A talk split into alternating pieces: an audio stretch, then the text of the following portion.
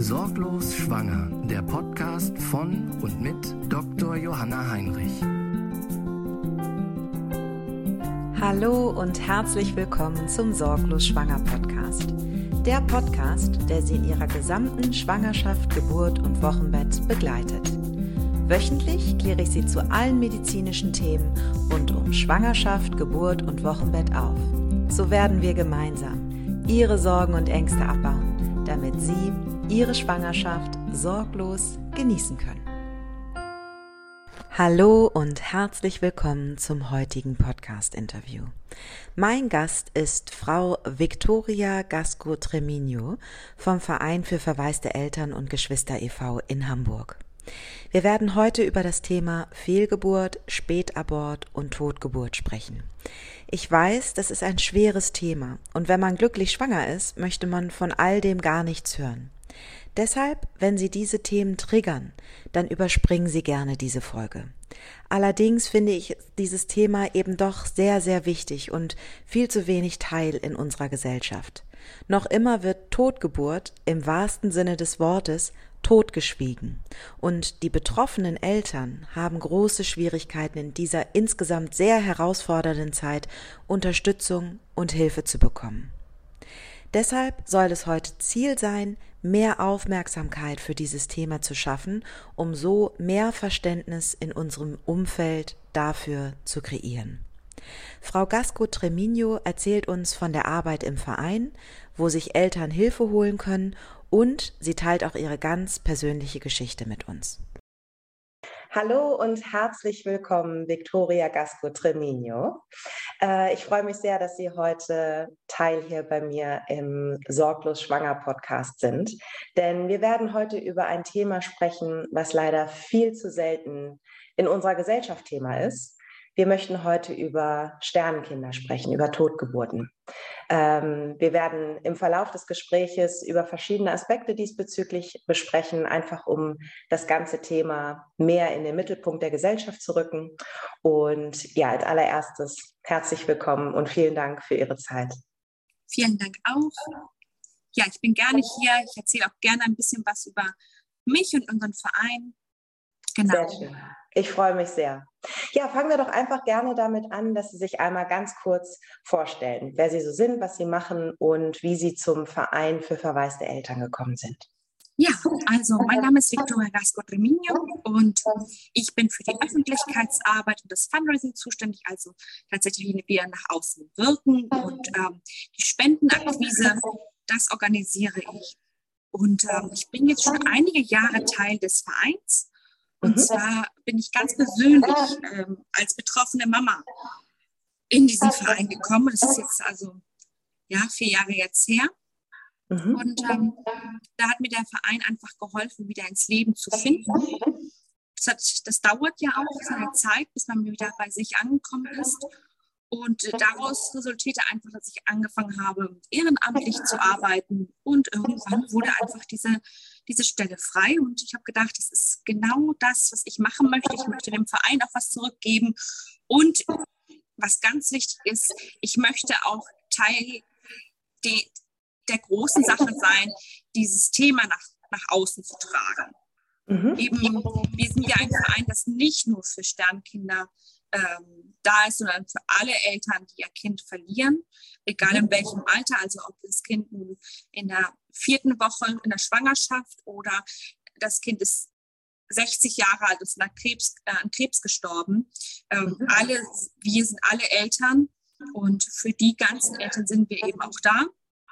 Unter anderem eben auch für Geschwister ganz klar zu sagen, auch erwachsene Geschwister. Also wenn man mhm. eine Schwester oder einen Bruder verliert, ist es ähm, ein großes Thema eben auch. Genau. Ja, schön. Vielen Dank für die Ergänzung. Äh, völlig richtig. Sie sind nicht nur für Sternkinder da, sondern eben für alle, die jemanden verloren haben. Entweder Kinder oder Geschwister. Ja, vielen Dank genau. nochmal für die, für die Ergänzung. Genau. Der Verein heißt Verwaiste Eltern äh, und Geschwister e.V., richtig? Genau, Hamburg e.V., ja. ganz genau. Mhm. Hamburg e.V., wunderbar, okay. Ja, können Sie noch mal ein bisschen mehr was äh, über den Verein erzählen? Äh, Sie haben jetzt schon erzählt, äh, dass er sich vor allem an Eltern richtet und an Geschwister. Ähm, wie sieht konkret die Arbeit im Verein aus? Also ich, ähm, wir sind insgesamt ungefähr 16 Trauerbegleiter mhm. in, im Kollegium sozusagen. Wir brauchen eigentlich immer mehr, weil wir einfach so viele Gruppen haben. Es sind momentan 25 Gruppen, mhm. die wir begleiten. Und solche Gruppen gehen zwischen zwei und drei Jahren. Da sind Eltern gemeinsam in einer Gruppe und lernen eigentlich das Leben ähm, wieder zu leben. Und zwar äh, ist lebenswert zu gestalten. Und das ist ein Prozess, das dauert. Und je nachdem, da ist auch die, die Gruppen sind unterschiedlich. Manche Gruppen brauchen länger, andere weniger. Aber das ist so der Prozess. Und ähm, bei uns, um es mal zu erklären, wie man überhaupt so als Eltern an uns herantreten kann, es ist so ähm, Verwandte oder man selber ruft bei uns an, dann vereinbaren wir, vereinbaren wir ein Erstgespräch mit einem unseren Trauerbegleitern. Das ist einmal nach, es hört sich äh, vielleicht komisch an, aber nach Todesursachen ähm, sortiert, weil einfach die Anliegen und die Themenbereiche einfach unterschiedlich sind. Das ist, mhm. ähm, einmal im Frühtod ist ein Bereich, weil eben die Eltern in einem ganz, ganz bestimmte Themen auch einfach mh, mm, einen beschäftigen. Da ist mhm. man in, in, der Phase, dass man eben Kinder, also ein Kind haben möchte, möglicherweise Probleme damit hat oder ähm, ja, Familienkonstrukte. Das ist also ein Thema. Dann haben wir Suizideltern. Das ist auch ein ganz spezielles Thema, weil es viel mit Schuld zu tun hat. Mhm. Und das andere große Themenbereich ist der, die gemischten Eltern. Da sind halt eben Unfall, Tod oder Erkrankung. Mhm. Und ähm, da ist eben nicht ausschlaggebend, die, die Todesursache, sondern das Thema, das Kind verloren zu haben. Mhm. Und ähm, worüber wir jetzt, wir jetzt sprechen, ist eben die Sterneltern.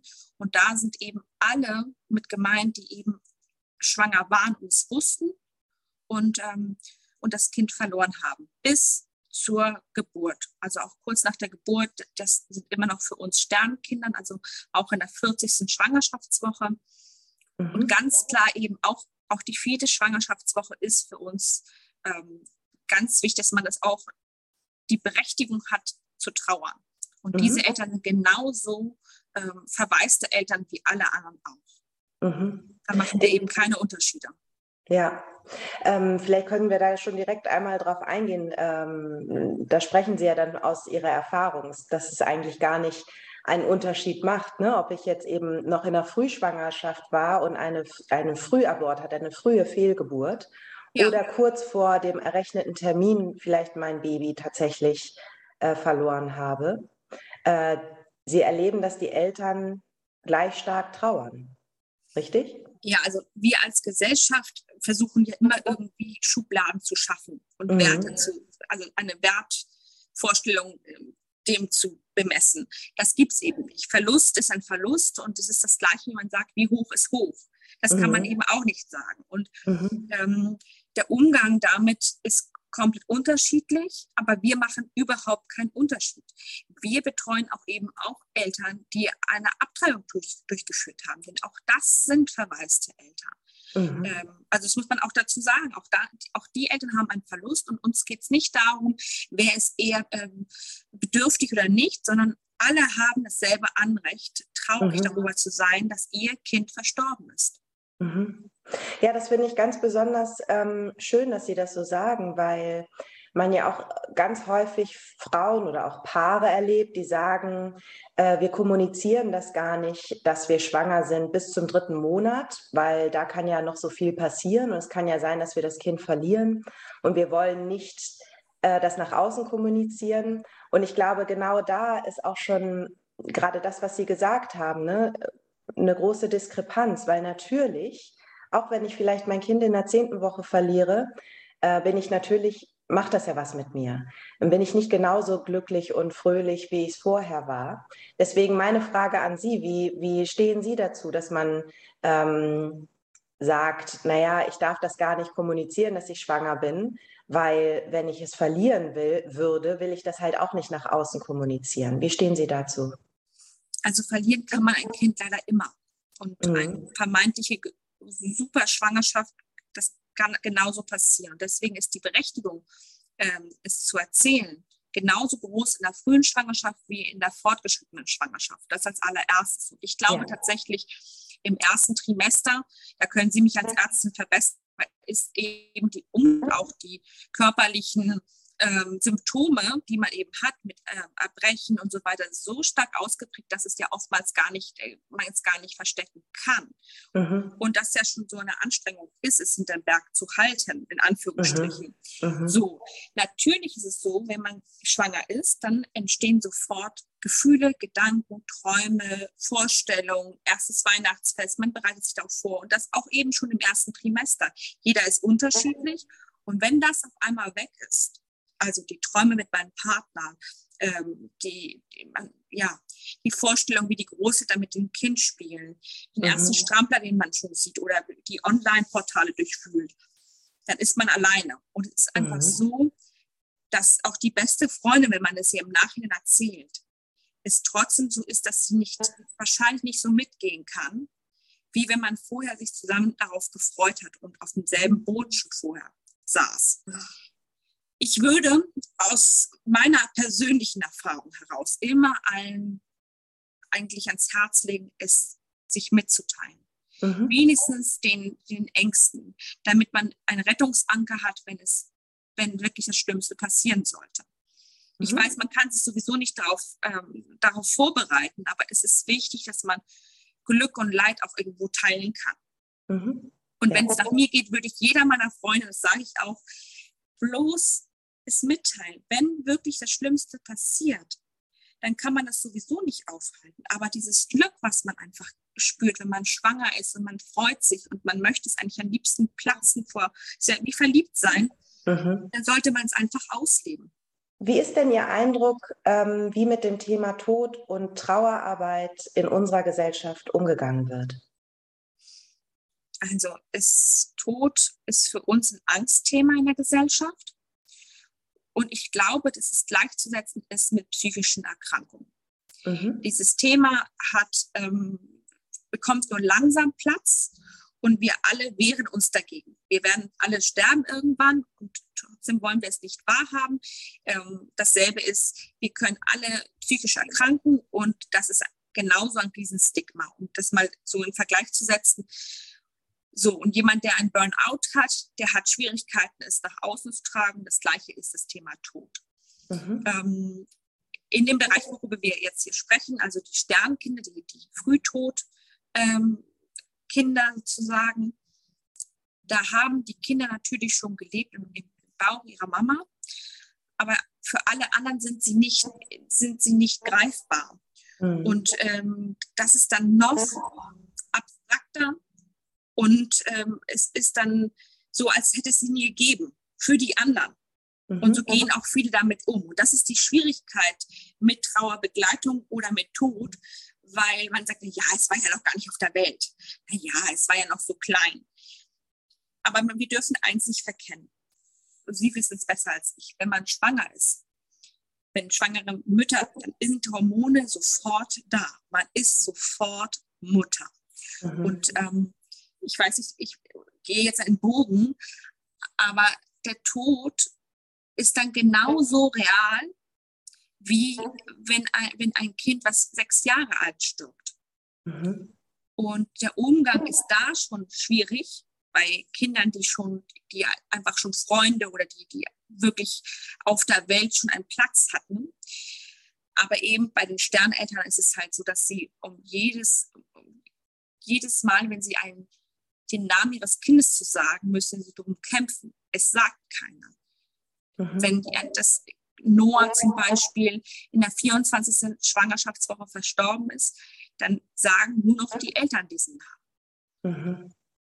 Und die meisten werden sich nicht an den Geburtstag erinnern, als Noah äh, geboren worden ist, weil er tot auf die Welt gekommen ist. Und das ist eine Schwierigkeit. Das ist ein Appell auch an alle Eltern, äh, Geschwister, Angehörigen, Freunde, dass man das würdigt, dass man den Tag würdigt, an dem das Kind verstorben ist, dass man die Eltern auch anruft, dass man sich das notfalls im Kalender einträgt, weil das ist so ein bedeutsamer Tag, bis die Eltern selber sterben.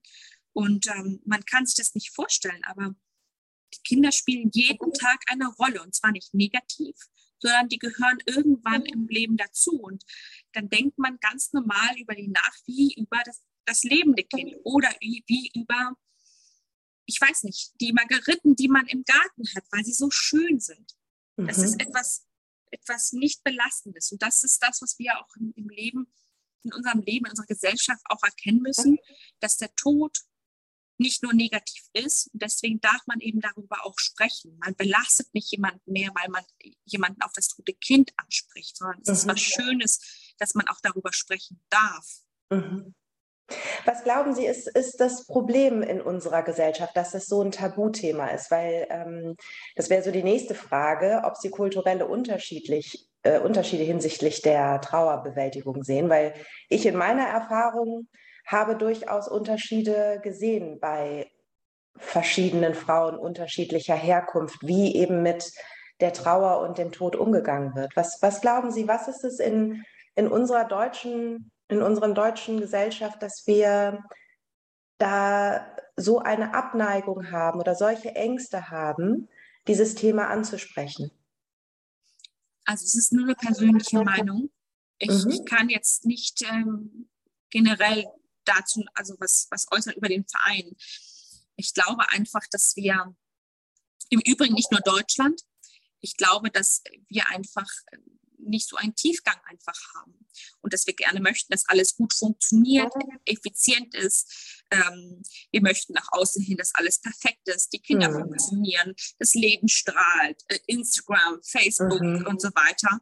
Und es ist ähm, unfassbar schwer zu zeigen, dass auch mal was nicht so gut funktioniert. Mhm. Das, und der Tod ist etwas, wo man, äh, wo nach außen immer sagt, oh, das ist, äh, ja, das ist was Negatives natürlich, aber es ist halt, oh, der Familie, der, der geht schlecht, äh, guck mal, wie die das, wie die das, ja, die meistern das nicht so gut.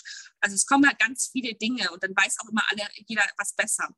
Also, ich kann jetzt nicht sagen, wie zum Beispiel Asiaten zum Beispiel trauern, weil wir sind ein Verein, die können, wir sind strukturell für Gruppen, die Deutsch sprechen. Das heißt, wir haben natürlich auch Ausländer, die Deutsch sprechen, aber die sind natürlich in unserer Gesellschaft integriert. Das ist, mhm.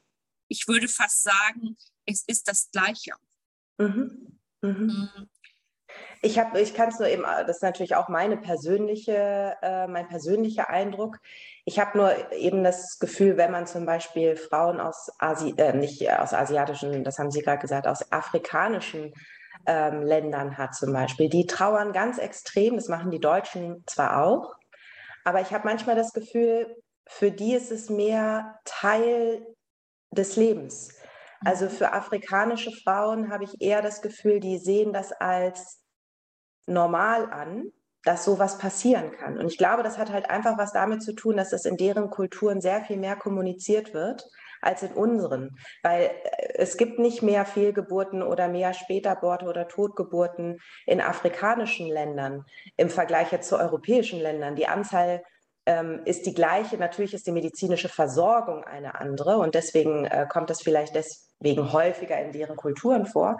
Und nichtsdestotrotz habe ich den Eindruck, selbst auch wenn afrikanische Frauen hier in Deutschland entbinden und denen so ein Schicksal widerfährt, ist das einfach anerkannter in deren Kultur und deswegen können sie das leichter kommunizieren und deswegen fällt auch die Trauerbewältigung leichter, weil es halt kein Tabu ist, sondern ein Teil dessen ist. Und irgendwie ist die Akzeptanz mhm. des Umfeldes ein, eine andere und deswegen fällt es den Frauen leichter, auch ähm, mit die Trauer zu teilen, zum Beispiel, was natürlich bei der Bewältigung einen, einen riesengroßen Aspekt hat. So ist mein, mein Eindruck. Und ja, ich würde es genauso auch, auch ähm, mitgehen mit der ganzen Thematik. Und zwar ist es so, ich kann ja von mir erzählen, als, als wir als Paar ähm, erfahren haben, dass unser erstes Kind, äh, also wir haben drei Kinder in der Schwangerschaft verloren, das erste ähm, erkrankt war und verstorben ist, da hatte ich noch nie vorher von irgendeiner Freundin gehört, dass sie eine Fehlgeburt hatte. Und ich meine, mhm. ich war damals 36 Jahre alt. Mhm. Also das ist einfach ähm, utopisch, dass nicht mindestens zehn Freundinnen von mir eine Fehlgeburt erlitten haben. Aber für mich, ich wusste, dass es stattfinden kann, dass es sowas irgendwie gibt, aber es ist so abstrakt. Und mhm. so abstrakt erlebt, würde ich jetzt in der Retro-Perspektive meine erste Schwangerschaft mit meinem lebenden Sohn. Der ist mhm. mittlerweile sechs und so abstrakt würde ich sie auch ähm, benennen. Ich, man hat keinen direkten Kontakt. Es ist etwas, und also ich weiß nicht, wie man das nicht genau erklären soll, aber man wird nicht zu hundertprozentig aufgeklärt. Es gibt irgendwelche Erkrankungen, die die Kinder haben können, da kann man irgendwelche Tests machen, das muss man bezahlen, das wird nicht so. Und, und man ist aber nie richtig zu hundertprozentig drin. Und auch die Mütter erklären eigentlich die Dinge oder ist, sind dabei oder die Groß, äh, Großmütter. Und auch selbst der Gynäkologe ist eigentlich nur 15 Minuten da, erklärt schnell, was gemacht werden muss, was wichtig ist. Und dann sitzt man eigentlich eine Stunde am ET, äh, EC, nee, wie heißt es, das äh, CTG. Mhm. So, und das war's. Und das sind so die, die Dinge, wo man halt ähm, über irgendwas aufgeklärt wird. Mhm. Wenn man also schlecht aufgeklärt ist, mhm. so würde ich es für mich bezeichnen, so wie ich es empfunden habe, dann wird man natürlich überrollt mit solchen Thematiken. Und wenn man das Gefühl hat, man ist die einzige Person, der so etwas widerfahren ist, dann kann man natürlich damit auch schlechter umgehen. Und wenn man dann mhm. erstmal losgehen muss und sich Hilfe suchen muss und schauen muss, boah, also wem ist es eigentlich passiert? Gibt es jemanden? Gibt es Anlaufstellen? Und dann stellt man fest, oh, das sind 25 Prozent, mhm. denen es passieren kann. Das heißt also, jede vierte Schwangerschaft ähm, endet in irgendeiner Form so. Und warum weiß ich das nicht? Oder warum kriege ich das mit, nicht mit? Oder warum habe ich die, selbst die Augen geschlossen? Und wir sind ja Teil des, des gesellschaftlichen Problems. Und ja, dann würde ich sagen, das ist mit ein Teil, weswegen es bei uns ähm, mit Trauer und Trauerbegleitung, warum das so stigmatisiert ist. Wir sind nicht gut aufgeklärt. Wir wollen vielleicht auch gar nicht so gut aufgeklärt werden, weil es ist ja was Schlimmes, es ist was Negatives. Ähm, das, ja, das ist sicherlich auch ein Grund. Mhm. Ja, da sagen Sie auch was, was ganz Entscheidendes. Also ähm, Aufklärung halte ich selber für etwas sehr, sehr Wichtiges, denn nur wenn ich gut aufgeklärt bin, kann ich auch richtige Entscheidungen treffen. Ähm, und ich finde auch, dass, dass äh, es gibt einfach auch Themen, wo es auch als Gynäkologe eine Herausforderung ist, drüber zu reden. Mhm. Ähm, das heißt nicht, dass man das deswegen unterlassen sollte, keinesfalls, ganz im Gegenteil. Aber es liegt halt einfach daran, dass gerade das Thema Schwangerschaft und Geburt ist ja erstmal ein sehr freudiges Ereignis und man möchte natürlich auch nicht die Freude ähm, der Frau nehmen, indem man sagt, übrigens, es gibt auch A, B, C, D. Und ähm, nichtsdestotrotz finde ich es unglaublich wichtig, darüber zu reden, damit, wenn es einem passiert, und es genau wie Sie gesagt haben, ne, das, ist, das ist nicht so selten, dass man einfach dann weiß, ich bin nicht alleine. Es gibt Anlaufstellen, ich kann mir Hilfe holen, ich habe keine Schuld. Das ist, finde ich, auch noch so ein Riesenthema, dass viele Frauen ja. bei sich die Schuld suchen, ähm, was, was man definitiv, es ist, glaube ich, eine, eine normale Reaktion, dass man irgendwie denkt, oh Gott, was habe ich nur falsch gemacht? Aber ähm, in der Regel machen die Frauen gar nichts falsch, sondern es ist einfach ein Schicksalsschlag. Äh, aber deswegen, genau, finde ich es einfach gut, dass Sie das nochmal so sagen und, und klarstellen. Und deswegen machen wir, wir beide auch heute diese Folge, einfach äh, um da mehr, ähm, ja, mehr Transparenz zu schaffen. Genau. Würden Sie denn sagen, dass es Unterschiede zwischen Mann und Frau gibt, was die Trauerbewältigung betrifft? Oder sind Männer genauso beteiligt? Das ist, finde ich, auch noch ein wichtiges Thema, was häufig auch nicht so richtig. Ähm, ja, also wir müssen einen Unterschied machen äh, im Frühtodbereich und äh, im, im, Bereich, wo die Kinder wirklich Teil äh, einer Familie schon sind, also um das so mhm. zu, zu, benennen. Ähm, und zwar im Frühtodbereich, gerade in der Frühschwangerschaft, sind die Männer natürlich nicht so sehr beteiligt, nicht so sehr, haben nicht so ein, eine Beziehung vielleicht zu dem Baby wie wir Frauen, weil das Baby wächst natürlich in uns Mhm. Wir, irgendwann spüren wir das. Es ist einfach ein ganz anderer Prozess. Aber ich würde sagen, dass Männer haben genauso Wünsche, Vorstellungen, ähm, Liebe. Das sind alles Dinge, die, die, die, die sie eben auch haben. Und es ist ein Unterschied, weil eben Männer dann ihre Frauen beschützen wollen und dann eben eher die Starken sind, also wie die Außenminister. Mhm und dann verschließen sie auch ähm, ihre Gefühle. Und wir müssen sowieso sagen, Männer und Frauen trauern unterschiedlich. Ja. Aber in unseren Gruppen sind normalerweise, muss man sagen, gehen die Eltern zusammen hin. Das ist ein großer, ähm, großer Prozess mittlerweile, dass Männer das auch anerkennen, dass sie trauern und dass sie traurig sein dürfen. Mhm. Und wir haben viele Gruppen, die auch wo nur Männer sind und nur Frauen. Also da gibt's, ähm, haben wir im Augenblick so viele, zwei Gruppen im Frühtodbereich, die so funktionieren. Und das läuft sehr gut, weil eben Männer auch vielleicht auch noch mal offener untereinander sind, wenn sie unter Männern sagen können, was so abläuft. Mhm. Vor den Frauen, also da sind Frauen einfach, ähm, die sind es auch gewohnt, über ihre Gefühle zu sprechen und, und ja, Genau. Ist aber vielleicht auch Resultat dessen, dass das auch in den letzten Jahren immer mehr ähm, auch in den Fokus unserer Gesellschaft äh, geraten ist, ne? dass es okay ist, wenn mhm. Männer weinen. Also wir erziehen, glaube ich, unsere Kinder, unsere Söhne heute nicht mehr, äh, Indianer kennt keinen Schmerz, sondern wenn ein Junge weint, darf er auch weinen. Äh, ich glaube, das ist auch etwas, was mehr Transparenz bekommen hat, weil man da mehr drüber gesprochen hat. Ähm, genauso wäre es ja dann auch schön, dass im Verlauf der nächsten Jahre eben auch mehr Akzeptanz für, für Tod im Allgemeinen oder jetzt Sternenkinder im Speziellen kommt. Ne? Einfach. Ähm, das ja, tut es sowieso schon. Mhm. Also, dass wir beide jetzt einen Podcast darüber machen, zeigt ja schon, dass es in, in die, unsere Gesellschaft einfach schon ähm, einfach verankert ist. Das Thema mhm. überhaupt ist ein Thema. Und das ist, ist ja schon mal eine gute Zukunftsperspektive, dass wir vielleicht, dass unsere Töchter irgendwann viel aufgeklärter sind mhm. und noch einmal anders damit umgehen können. Aber einen Schritt zurück zu den Männern zu sagen, es ist ja nach wie vor so, dass Männer in unserer Gesellschaft die Starken sein sollen und müssen. Aber ähm, das dürfen sie auch sein. Aber mhm. es ist eben so, sie dürfen sich auch Hilfe suchen. Es gibt einfach auch Gruppen, also es gibt auch Wege, wo man beides auch sein darf. Mhm. Und wo man auch einfach, man muss nicht die vermeintliche Memme sein, weil mhm. eben man traurig ist, dass sein, dass sein Kind verstorben ist. Mhm. Sondern es hat einfach seine Berechtigung. Es ist das Kind gestorben und das ist auch die Zukunft, die damit stirbt. Und das mhm. darf man anerkennen. Und darüber darf man und soll man auch traurig sein, denn nur dann überwindet man mhm. so etwas. Also überwinden meine ich damit auch, dass man ein Leben nach dem Tod des Kindes führen kann, ein glückliches. Sonst wird es immer wieder aufploppen und es kann auch bis zu einer Erkrankung sich entwickeln.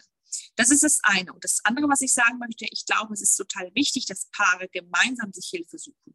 Ob ja. nun in einer Trauergruppe gemeinsam oder ob jeder für sich einen Weg findet. Das sind zwei verschiedene Sachen. Aber ein Verlust verursacht es auch, dass man sich als Paar neu kennenlernen muss. Und zwar wie jeder unterschiedlich in so einer tiefen Krise, wie man, mit, wie man damit umgeht, als Einzelperson, aber auch als Paar. Und man muss eigentlich unfassbare Toleranz lernen und es aushalten, dass, ähm, dass der andere komplett anders damit umgeht und vielleicht wieder ausgehen möchte oder unter Menschen mhm. ins Kino geht und es nicht bedeutet, dass man nicht an das Kind denkt, sondern dass man einfach ganz anders ähm, die Trauer verarbeitet.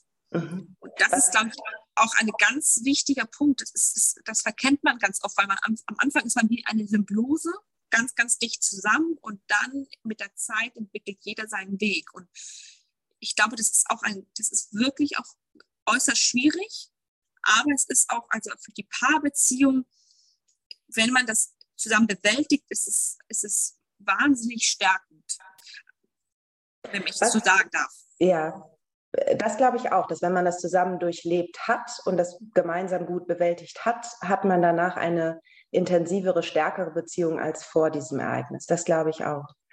Was würden Sie denn Paaren empfehlen, die, denen sowas passiert ist? Ich weiß, Sie sind jetzt nicht ak aktiv Beraterin oder Trauerbegleiterin bei Ihnen im Verein. Trotzdem haben Sie ja selber auch ähm, das als Privatperson durchgemacht. Können, mhm. können Sie da etwas sagen aus Ihrer Erfahrung, was den Paaren hilft? Es gibt kein, es gibt kein Rezept. Es ist, jeder ist unterschiedlich.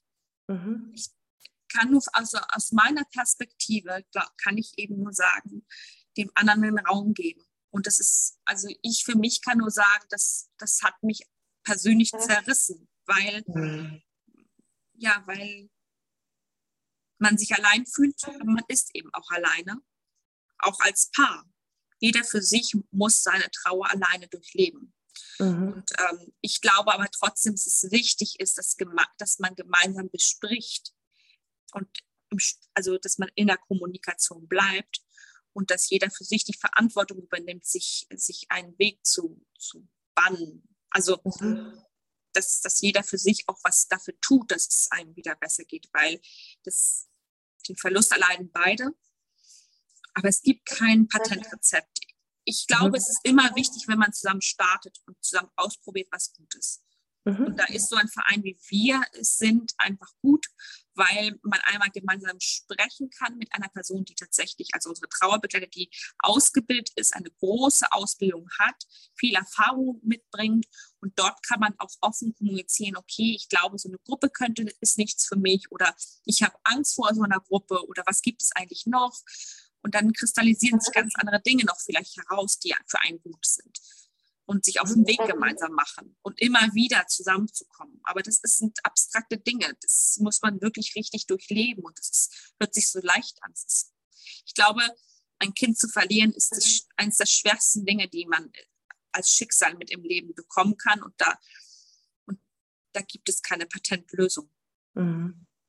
Sie haben ja gerade schon erzählt, ähm, dass Ihnen selber das auch widerfahren ist, dass Sie eben äh, Kinder verloren haben. Ähm, und Sie hatten mir auch im Vorgespräch erzählt, dass es für Sie in Ordnung wäre, Ihre persönliche Geschichte zu teilen. Ähm, mögen Sie ein bisschen was von Ihrer eigenen Erfahrung erzählen?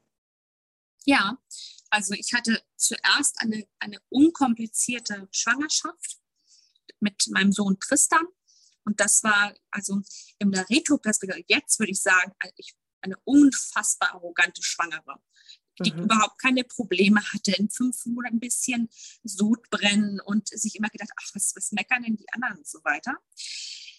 Wofür ich mich heutzutage natürlich also wirklich auch schäme, diese Unwissenheit, ähm, Naivität. Aber so war es eben damals. Mhm. Und ähm, als Penelope, das ist unsere erste Tochter, die eben mh, hm, verstorben ist, das war tatsächlich, das, ich konnte das gar nicht glauben. Es ist so, dass ich, das, das stand für mich, das gab es für mich auch gar nicht, dass ein Kind in der Schwangerschaft sterben könnte. Ich bin gesund, mein Mann ist gesund, mein Kind ist gesund. Also in meiner Familie, so viel ich weiß, ist nicht eine einzige Fehlgeburt äh, gewesen. Also alle hatten Glück und ich war jetzt die einzige, das einzige schwarze Schaf, was wirklich auch noch ein Kind verliert und die typischen Gefühle. Was habe ich äh, gemacht? Habe ich irgendeine Salami gegessen und ich habe jetzt einen Infekt und diese Salami hat jetzt mein Kind äh, also ne, getötet. Mhm. Also, oder ich hätte vielleicht nicht die, die Kiste tragen sollen. Und äh, mhm. äh, also kompletter Blödsinn. Das sind die Schuldgefühle, die wir vorhin ja, schon angesprochen haben, ne? was, was bei jeder, jeder Frau dann automatisch hochkommt. Ja. Ganz genau. Also es ist halt, und Blödsinn nicht, weil weil es nicht so, also es ist einfach nicht so, wir, wir haben keine Schuld. Die wenigsten Frauen, das kann man wirklich an der Hand abzählen, jemand, der wirklich Schuld hat an dem Tod des eigenen Kindes. Das ist, kommt so. Aber das sind ganz normale Mechanismen, die wir eben haben, die wir vielleicht auch erlernt haben, zuerst bei uns zu schauen, wo, wo habe ich nicht funktioniert. Mhm. Aber das ist eben die, das ist eben das, das Problem oder das Ding es geht nicht um Funktionieren. Die Dinge passieren, Schicksale passieren, ohne dass wir einen Einfluss darauf haben. Und das war für mich schwer, das zu akzeptieren. Also ich, ich ähm, damit habe ich wirklich gehadert, weil wir werden ja auch erzogen, also auch wir jetzt Frauen, du kannst alles schaffen, du musst es nur wirklich wollen, mhm. ähm, du musst dich darauf konzentrieren, dann wird es ja auch, Schwangerschaft ist ja auch gleich so ein Projekt. Mhm. Ähm, ja, und ich hatte so dieses, dieses, was wir kennen irgendwie aus unserer Gesellschaft, wenn man nur hart genug für A arbeitet, dann wird definitiv B folgen. Ne? Ja, und auf einmal genau. ist man in so einer Situation, wo man auf einmal nicht die Kontrolle hat. Also ja, wo man nicht abliefert. Also, ja. mhm. also ich, vielleicht sehen das andere Frauen auch anders. Ich habe es für mich damals auch, ich habe es einfach so empfunden, dass ich versagt habe. Mhm. Ähm, und ich habe also viel Zeit gebraucht, um für mich die Erkenntnis zu haben, dass meine Penelope umhüllt von Liebe gestorben ist. ist sie ist mhm. in mir gestorben. Es ist was, was Geborgeneres gibt es eigentlich gar nicht. Und das war am Ende für mich tröstlich. Mhm. Aber ich habe lange gebraucht, es so, es so zu sehen. Und dazu kam eben auch, dass mein Sohn sich so sehr, also ein, ein Bruder eine Schwester gewünscht hat und ich ja, es war ja für mich klar, das Kind äh, kommt gesund auf die Welt. Also habe es auch relativ früh meinem Sohn auch, auch gesagt. Mhm. Bei, der, bei dem ersten Kind, die anderen beiden habe ich es nicht. Also mein Sohn weiß nicht, dass er drei Geschwister hat. Noch mhm. nicht. Ich werde ihm das irgendwann erzählen, aber noch weiß er es eben nicht. Und das war aber auch sehr hart, ähm, meinem Sohn das zu erzählen. Mhm. Darüber okay. können wir später nochmal sprechen, mhm. ähm, wie man vielleicht so etwas macht. Mhm. Genau. Und ähm, ja, und ich hab, bin dann relativ schnell in eine Trauergruppe gekommen. Ich habe also das Gleiche gemacht, was jetzt unsere, unsere Trauernde in unserem Verein machen. Ich habe den Verein kontaktiert, habe es rausgesucht und das lief sehr gut für uns, weil mhm. wir eben gemeinsam einen Termin gemacht haben und wir sind ein gutes Beispiel, weil wir haben, glaube ich, zwei oder drei Termine gemeinsam gemacht und dann hat mein Partner gesagt, das ist nichts für ihn. Mhm. Das kann er nicht, das möchte er nicht. Und, ähm, und ich hatte natürlich das Gefühl, er lässt mich allein. Ich mhm. muss es jetzt hier allein machen. Alle anderen sind, sind Pärchen und mein Partner lässt mich hier im Stich mit meiner Trauer. Mhm. Ist natürlich, ist natürlich Quatsch. Das ist eben sein Weg gewesen. Und warum hat, habe ich dann mehr Rechte als er, seine Trauer oder meine Trauer auszuleben, wie ich sie eben benötige? Mhm. Ja, und ähm, so sind wir beide ganz unterschiedlich unsere Wege gegangen. Ich in dieser Gruppe und habe dadurch also immer einen Ort gehabt, wo ich auch darüber sprechen konnte und durfte, wo ich auch eben Penelopes Name immer wieder sagen durfte. Mhm. Das ist einfach danach nicht mehr. Also ich kann ja nicht einfach so zum, zu meiner Mutter gehen. Also klar kann ich das, aber das macht man irgendwie auch nicht mehr. Und es ist schön, wenn man einmal oder zweimal im Monat einen Ort hat, wo man sich darauf konzentrieren kann, wo man ein, ähm, ein Licht für sein Kind ähm, erleuchtet und wo das Kind einfach sein, sein, seinen Platz hat. Mhm. Und ich glaube auch, dass es nicht nur mir geholfen hat, sondern auch meinem Freund, weil ich sozusagen ihn auch in bestimmte Dinge mitnehmen konnte. Und er hat es für sich geregelt. Das ist mhm. seine persönliche Art gewesen und es hat gut funktioniert. Mhm.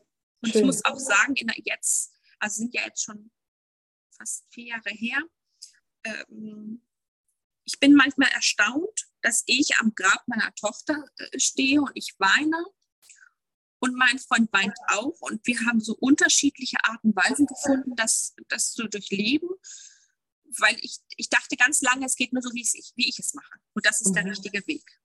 Mhm. Ja.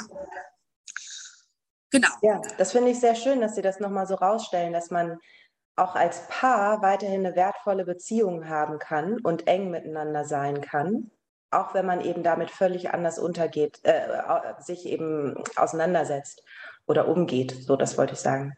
Ähm, und dass es so schön ist, dass Sie gerade diesen Moment beschreiben. Ne? Sie stehen am Grab, beide weinen, beide trauern. Und, und dass das, was Sie anfänglich gesagt haben, dass diese Toleranz für den Partner ähm, und die eigene Trauerbewältigung ein ganz entscheidender Aspekt ist. Genau, das muss man, also es ist auch erstaunlich, für mich als Privatperson, also ne, als, als, als Victoria, ist es einfach erstaunlich, dass es, dass es, funkt, dass es funktioniert hat. Ähm, aber wir haben auch wirklich daran gearbeitet. Es ist einfach so. Jeder für mhm. sich muss die, seinen Weg da eben gehen. Und wenn er jetzt mit irgendwelchen ähm, Zwiebeln ankommt, also immer ähm, Schneeglöckchenzwiebeln. Wir haben ähm, unsere Kinder in einem Friedwald beerdigt und da darf man ja eigentlich keinen Blumenschmuck haben und das machen wir natürlich trotzdem. Wir haben da Millionen von Zwiebeln mittlerweile äh, vergraben, undercover, weil natürlich darf es der Förster nicht sehen und aber es ist so, es ist so schön, wenn man das dann, ja, wenn jeder für sich mhm. seinen Weg eben findet. Das kann, also ja, das können wir jetzt so stehen lassen. Und mhm. ich würde nochmal darauf eingehen. Ich hab, wir haben dann leider ein Jahr später ungefähr ähm, erfahren, dass Zoe, unser, unser zweites Kind, ähm, schwer krank war. Mhm. So schwer krank, dass, es, dass die Diagnose ganz klar so war, dass das Baby wird die Schwangerschaft oder die Geburt nicht überleben. Mhm. Und da haben wir auch wieder beide entschieden, wie, dass wir, dass, dass wir einen einen Schwangerschaftsabbruch äh, vollziehen werden. Mhm. Einmal für das Kind, also es ist ja eben unsere Erklärung gewesen für das Kind, dass es nicht, dass es nicht eine gesamte Schwangerschaft durchleben muss und auch eben auch für unseren Sohn, weil das wäre wieder etwas, wo er wo er wieder einen großen Verlust ähm, erleben wird. Und das war auch schwer, weil du dich selber von deinem Kind ähm, verabschieden musst. Das wird mhm. dir nicht mhm. abgenommen. Mhm. Du musst ganz, ähm, ja, du, du musst es entscheiden, auch wenn, weil man ja immer denkt, ja, vielleicht ist es ja gar nicht krank, vielleicht haben sie es auch einfach falsch mhm. geschaut.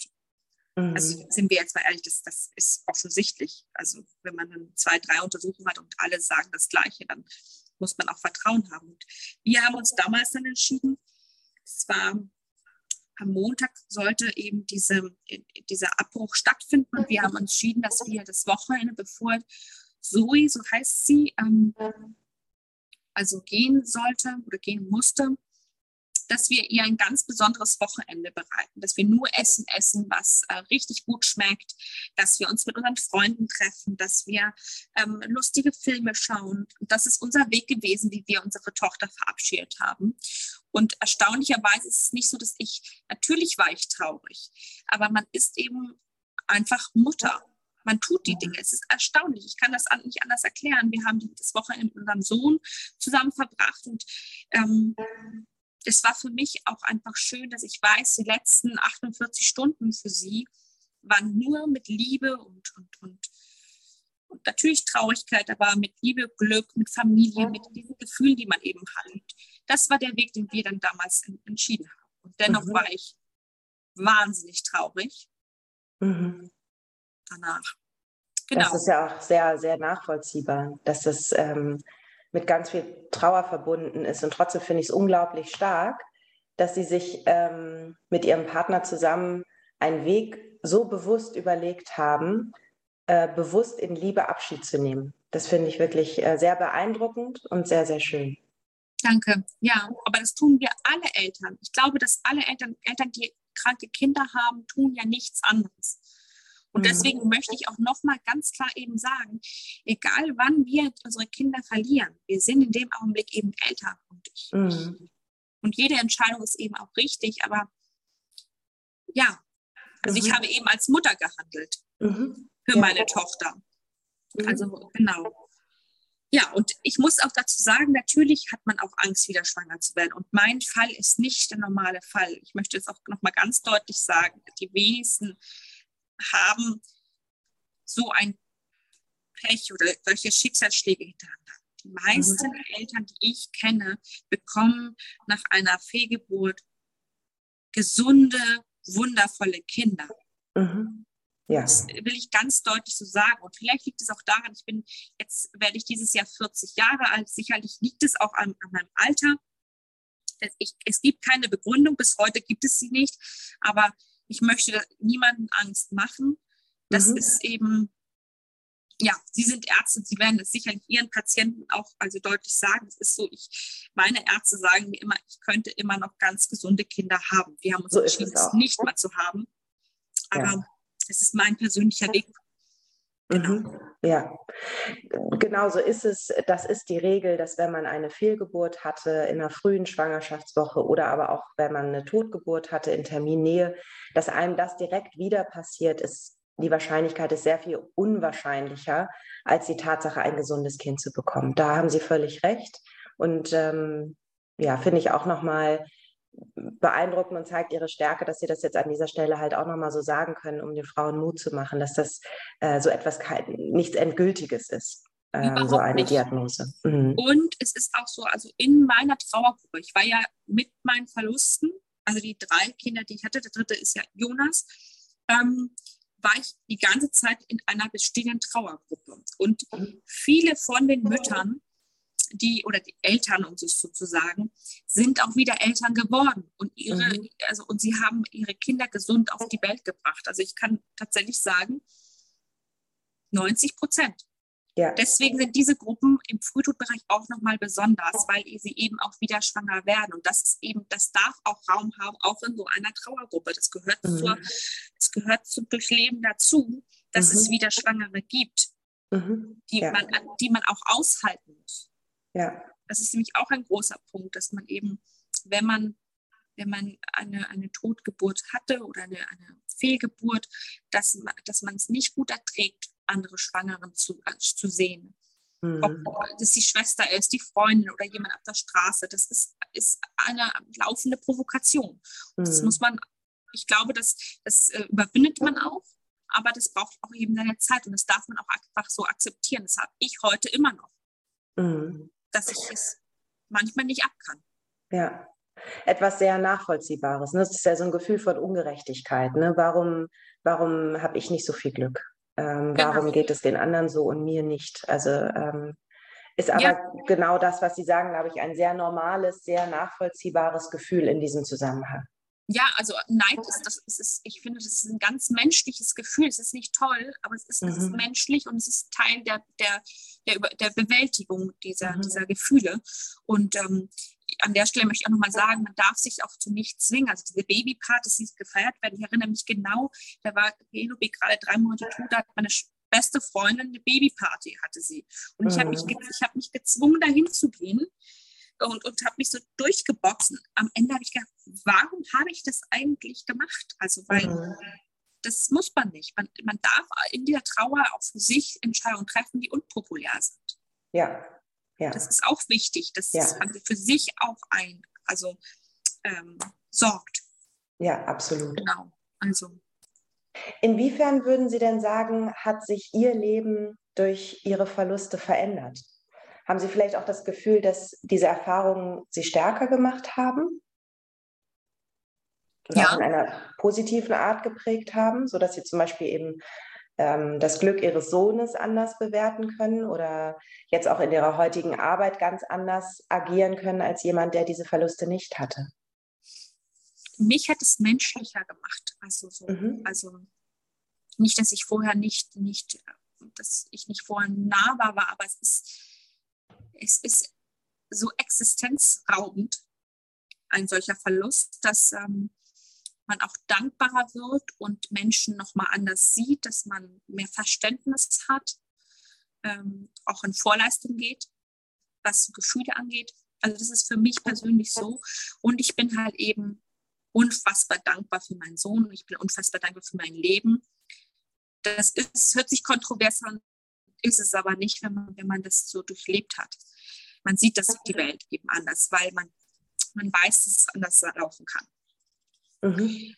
Andersrum hat es mich natürlich auch, ähm, also nicht schwächer gemacht, aber es ist so, dass ich meine Grenzen sehr viel schneller spüre. Ich, ähm, bin nicht mehr so belastbar wie früher. Mhm. Vielleicht bin ich genauso belastbar, aber ich spüre die Grenzen ähm, schneller. Das heißt, Sie sind bewusster geworden. Ja, genau. Mhm. Also es ist, mhm. es ist so, dass ich dann schneller feststelle, oh, das ist jetzt nichts. Ich muss, das, das, da möchte ich mich auch nicht mit äh, befassen oder das ist jetzt nichts ich kann vielleicht sogar besser auch für mich einstehen mhm. und möchte nicht so viel erklären und, äh, mich rechtfertigen oder sowas. Und dann ist es einfach so, dann ist es auch das Richtige für mich. Und ich glaube, das ist, ja, das ist, das ist ein große, großes Thema. Einmal für sich selbst einzustehen, Selbstfürsorge und die Dankbarkeit. Mhm. Und dafür bin ich auch wirklich, also ich bin dafür dankbar, dass ich, dass ich so fühlen darf, weil es ist, ähm, es ist optimistischer. Ich kann es nicht gar nicht in Worte fassen, aber ich fühle mich trotzdem optimistischer. Das mhm. kann sich jemand, der frisch betroffen ist, gar nicht vorstellen.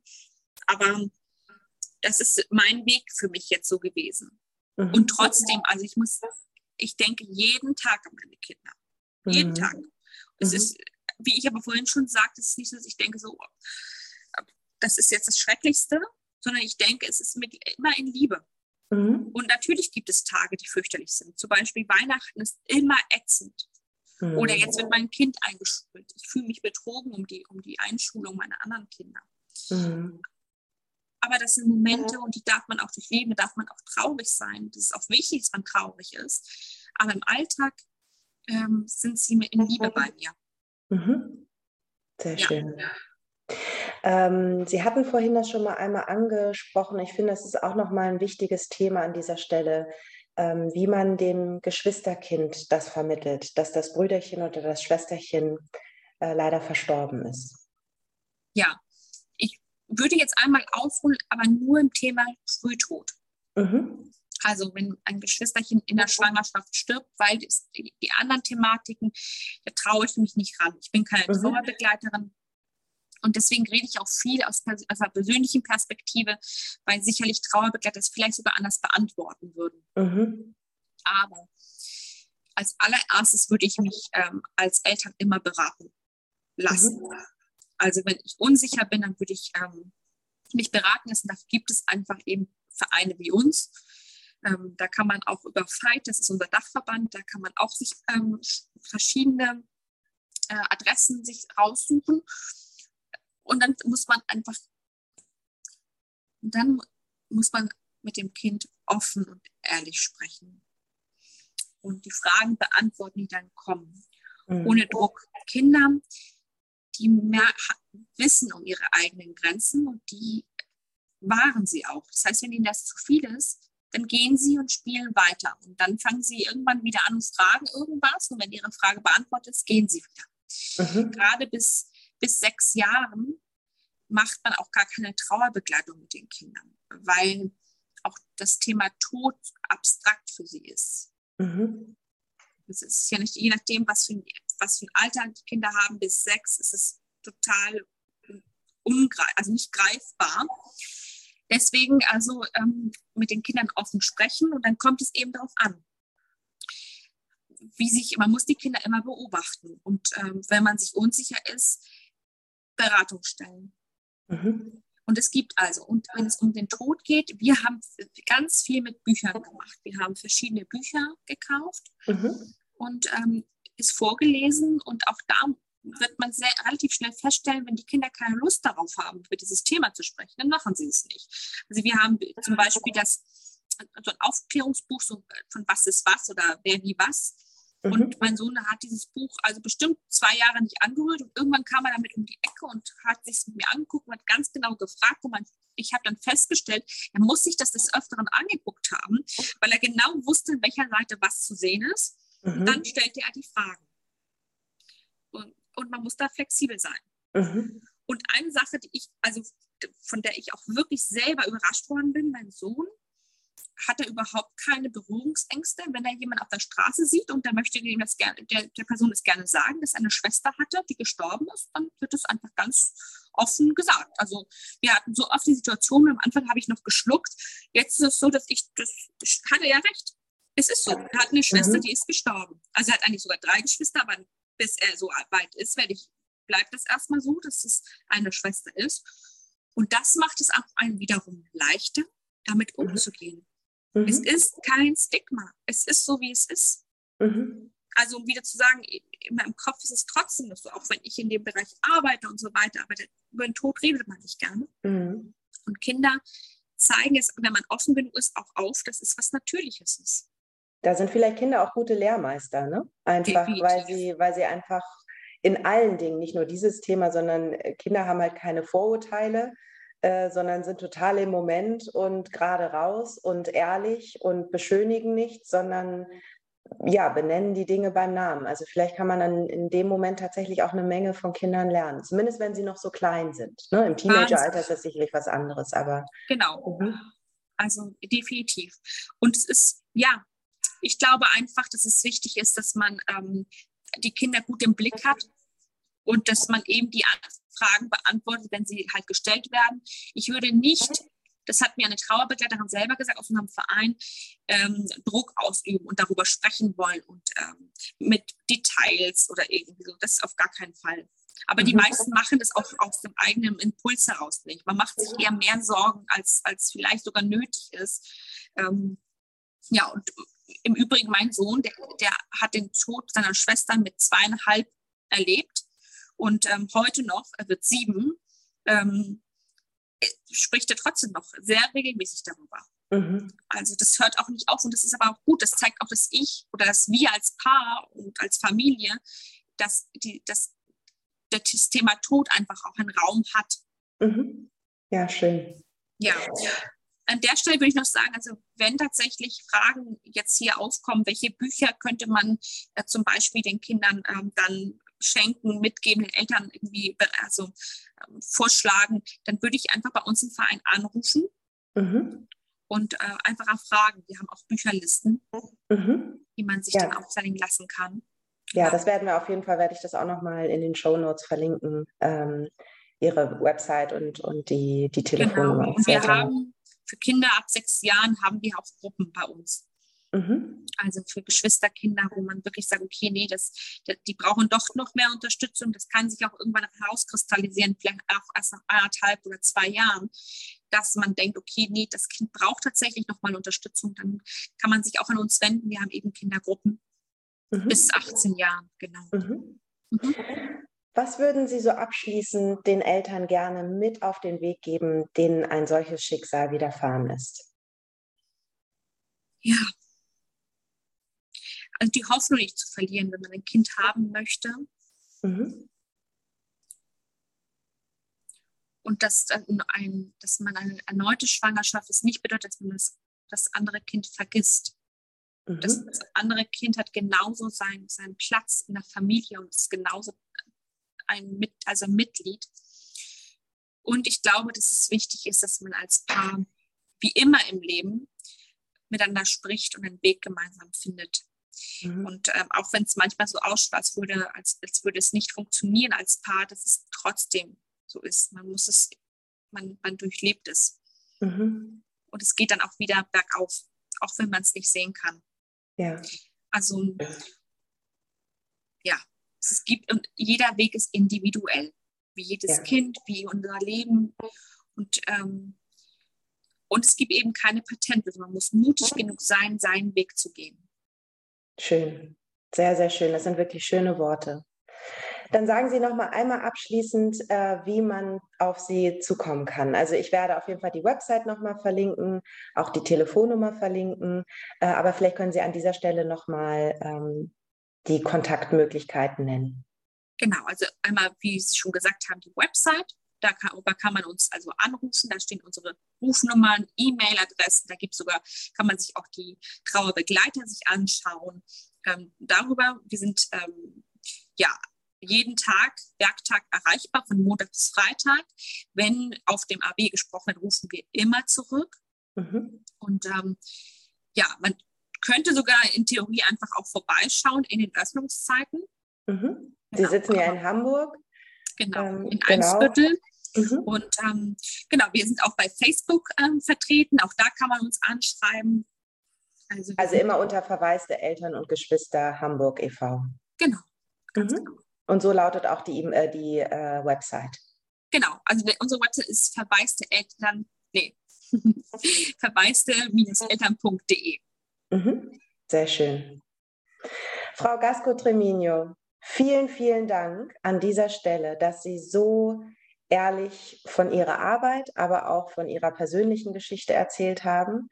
Ähm, ich finde, das ist ein, ein ganz wertvolles Gespräch geworden. Ich denke, dass das ganz, ganz vielen betroffenen Eltern weiterhelfen wird. Ähm, ja, dafür einfach mehr ein Bewusstsein auch in unserer Gesell Gesellschaft zu ähm, etablieren, dass eben auch der Tod Teil unseres Lebens ist und dass der uns eben auch ähm, ja, in, der, in der Schwangerschaft äh, genauso wie auch, wenn, wenn Kinder frisch geboren sind oder auch zu einem späteren Zeitpunkt eben leider immer wieder fahren kann. Und dass das aber auch bedeutet, dass wir ja viel dankbarer und viel bewusster sein dürfen für unser Leben, für die Menschen, die in unserem Leben sind. Und an dieser Stelle wirklich vielen, vielen Dank für Ihre Zeit, für Ihre ehrliche, herzliche Art. Und äh, ja, ich wünsche Ihnen und Ihrem Verein alles erdenklich Gute. Vielen Dank. Und vor allem, wir sind alle nicht allein. Dankeschön für die Möglichkeit und ähm, alles Liebe für alle.